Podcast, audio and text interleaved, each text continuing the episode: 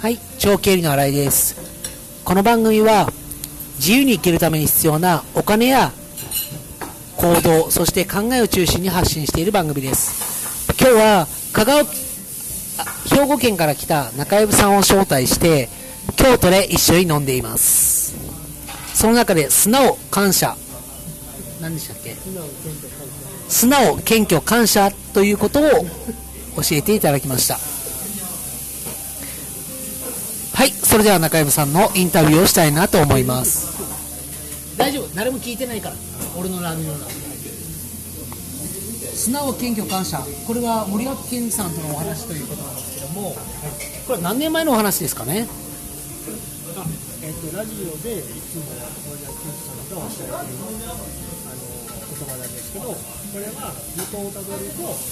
えー、枚方の、えー自民党から選いた議員さんの岩木さんという方がおっしゃられた言葉を森脇健児さんがそのままパクった言葉。でパクったんですね。それをずっとラジオでおっしゃられてます。あでもそれをずっとあの心に留めて行動をやっているということなんですけども素直にやってきてよかったなと思うところはどんなところがありましたか？そうですね、やっぱり、あのこの3つのことを、えー行っていると、人とのつながりとか、信頼というものを、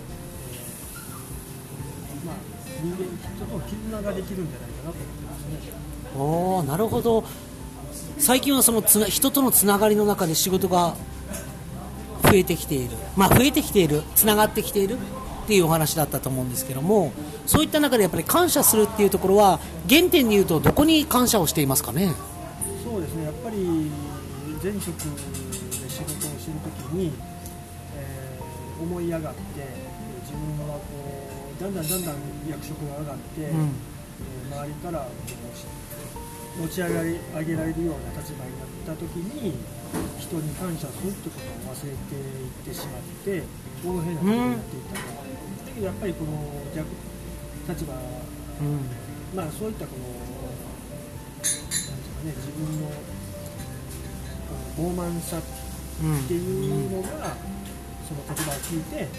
あ間違ってたなっていうことを気づかされたっていうところ。ですよね。僕は中藪さんと付き合いだしてかれこれもう10年20年近くなるんですよね実際は。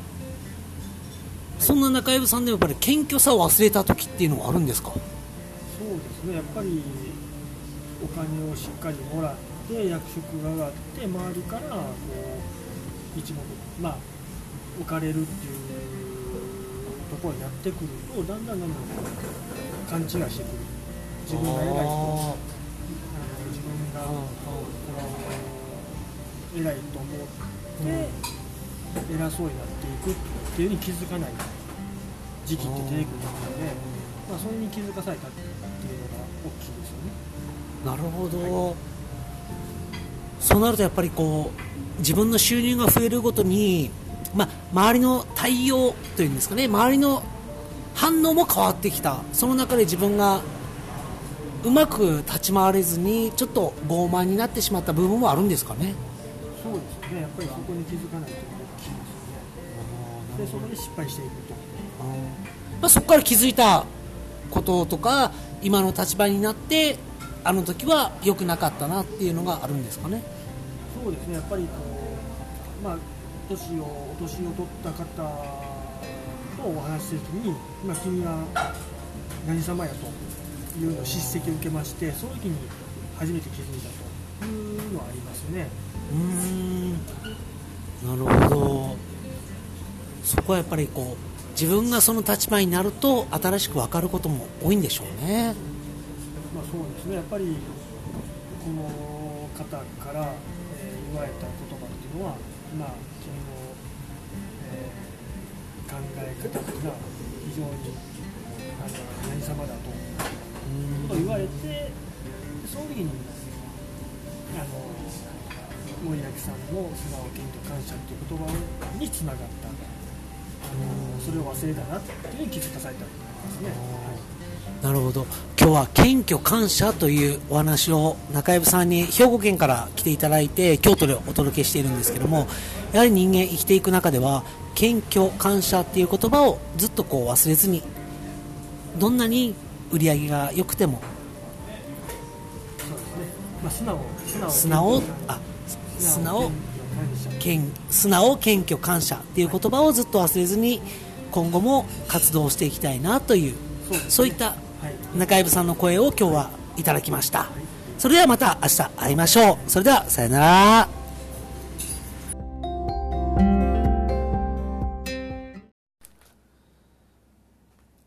はいこんばんは。長経理の新井です。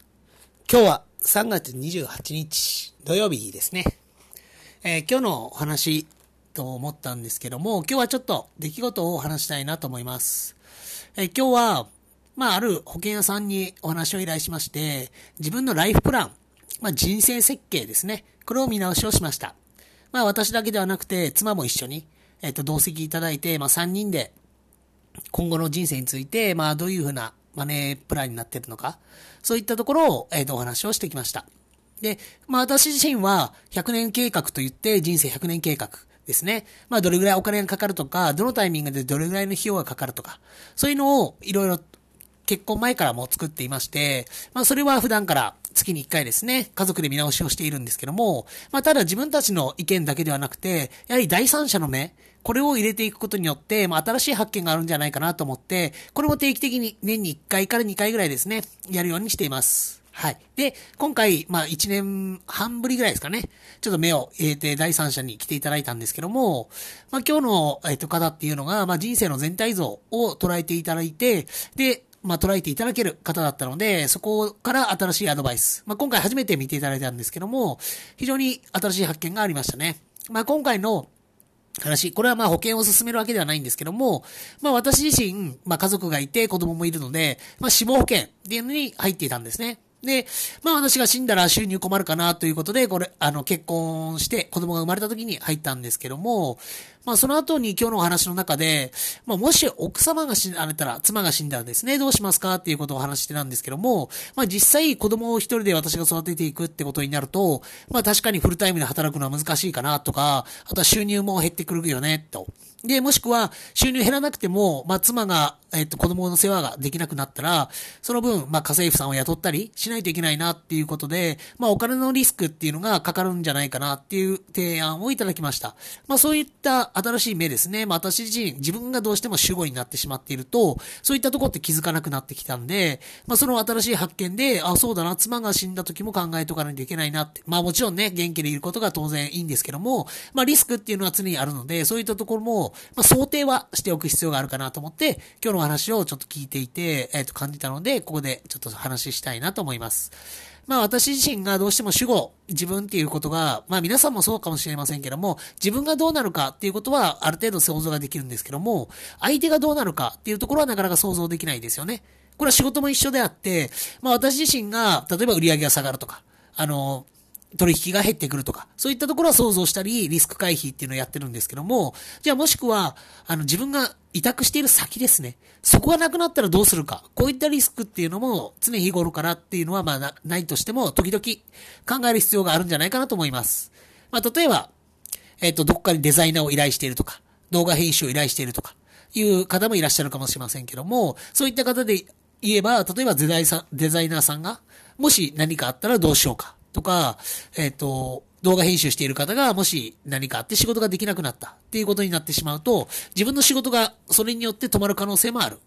っていうリスクがあるっていうことを、まあ、時々は考える必要があるんじゃないかなと思いました。はい。今日の新しい発見っていうのが、まあ、第三者の目を入れることによって、自分で気づかないリスクっていうのを、まあ、反対側の視点って言ったらいいんですかね。自分とはまた違った反対側の視点。まあ、今回で言うなら、私の死亡リスクだけではなくて、妻の死亡リスクっていう新しい発見があったので、今日はお話をしました。この番組では自由に生きるために必要なお金や考え、そしてこう、お金や行動、そして考えを中心に発信しています。過去の自分を超えていく。これをテーマに、あた、明日の生きる力になったら嬉しいです。ということで今日の話を終わりたいなと思います。それではさよなら。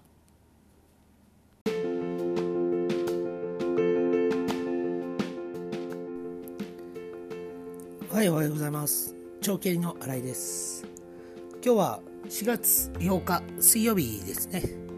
えー、今日のお話は、まあ、テレワークですね。最近すごく流行っている。これについてちょっとお話したいなと思います。まあ、テレワーク、最近はこのコロナの関係で、まあ、やっている方とか導入する企業、まあ、皆さん不要不急の外出は控えてくださいっていうふうによく言われるんですけども、まあ、実際にテレワークっていうのは全然進んでいなくて、まあ、取り入れてる企業っていうのもやはり前からテレワーク、まあ、在宅ワークでっていうんですかねそういうのを取り入れてる企業が、まあ、テレワークに全体的に広げたという流れしか進んでいないように思います、まあ、世の中のほとんどの企業、まあ、8割ぐらいは、まあ、テレワークはしていなくて、まあ、もちろん現場に出ないといけない仕事ですね。例えば、ま、飲食店もそうですし、製造業とか、インフラを作るような、インフラをやるような仕事っていうのはなかなかテレワークっていうのは無理だと思うんですけども、かたや、こうデスクワーク、オフィスワークですね、そういった方でも、テレワークは本当はやろうと思うけど、実際にはできていないっていうのが実情ではないでしょうか。まあ、そういったところをちょっと考えてみると、まあ、本当はテレワークはやろうと思えばできるんですよね。で、そこで何が問題になってくるかっていうと、これまでテレワークっていう概念とか考えがなかった、まあ、上の方っていうところですよね。まあ長く企業に働いて年齢を重ねてきた方、テレワークとかいう言葉を全然理解しようとしない方、そういった方がいると、やはり会社として導入しようと思ってもなかなか進まない。現場の、えーまあ平社員というんですかね、一般の従業員が言ってもなかなか部長クラス、もしくは社長クラス。で、幹部の方々が変わらなければ全く進まないっていうのが現状です。なので一番早いテレワークの進め方としては、まあもちろん経営者が変わるっていうところが変わればトップダウンで一気に進めてしまうっていうのが一番早いやり方ですね。ただここになんでトップダウンでいきなりやらないかっていうと現場の意見を重要視しすぎてしまう経営者がいるんじゃないかなと思います。本来経営者っていうのは自分がワンマンになり自分の意見を通していくっていうところが重要ですし、まあ、もちろんね会社によっては株主がいたり、えー、と従業員の意見を取り入れないといけないっていうところもあるかもしれないんですけどもこういった危機的な状況になったり大きく舵を切らないといけないっていう場面になった時にはやはりトップダウンで一気に行動を変えてしまうっていうところに持っていかないと物事は進まないっていうことですね、まあ、従業員の方が10人20人と声を揃えてやりましょうと言ってもなかなかそれは変わらないですね。やはり経営者そして幹部クラス自身が変わろうとしない限りこういったものは変わらないんだなっていうことを改めて今感じています、まあ、この騒動コロナ騒動が始まってもう2ヶ月3ヶ月ぐらい経ってるんですけども一向にテレワークが進まないっていうのはそういうところに原因があるんじゃないでしょうか。自分たちができることとやりたくないことそして考えたくないことこの辺をしっかり分けて考えないと最最初から自分たちにはできないっていうふうに考えている方が多いんではないかなと思って今日はこのお話をしました。なのでもし自分たちがテレワークをしたいと思うんだったら実際にテレワークをやってみてその結果を示すことの方が重要ですし早いのかなっていうふうに思いました。ということで今日はテレワークをして自宅から、まあ、私がテレワークをしても大丈夫なんだっていうのを実際に体験というんですかね示してみようかなと思っています。はい。それでは今日のお話は終わりたいなと思います。この番組では自由に生きるために必要なお金や行動そして考えを中心に発信しています。過去の自分を超えていくこれをテーマに新しいアイデアや明日の挑戦の力になったら嬉しいです。ということで今日は終わりたいと思います。また会いましょう。それではさよなら。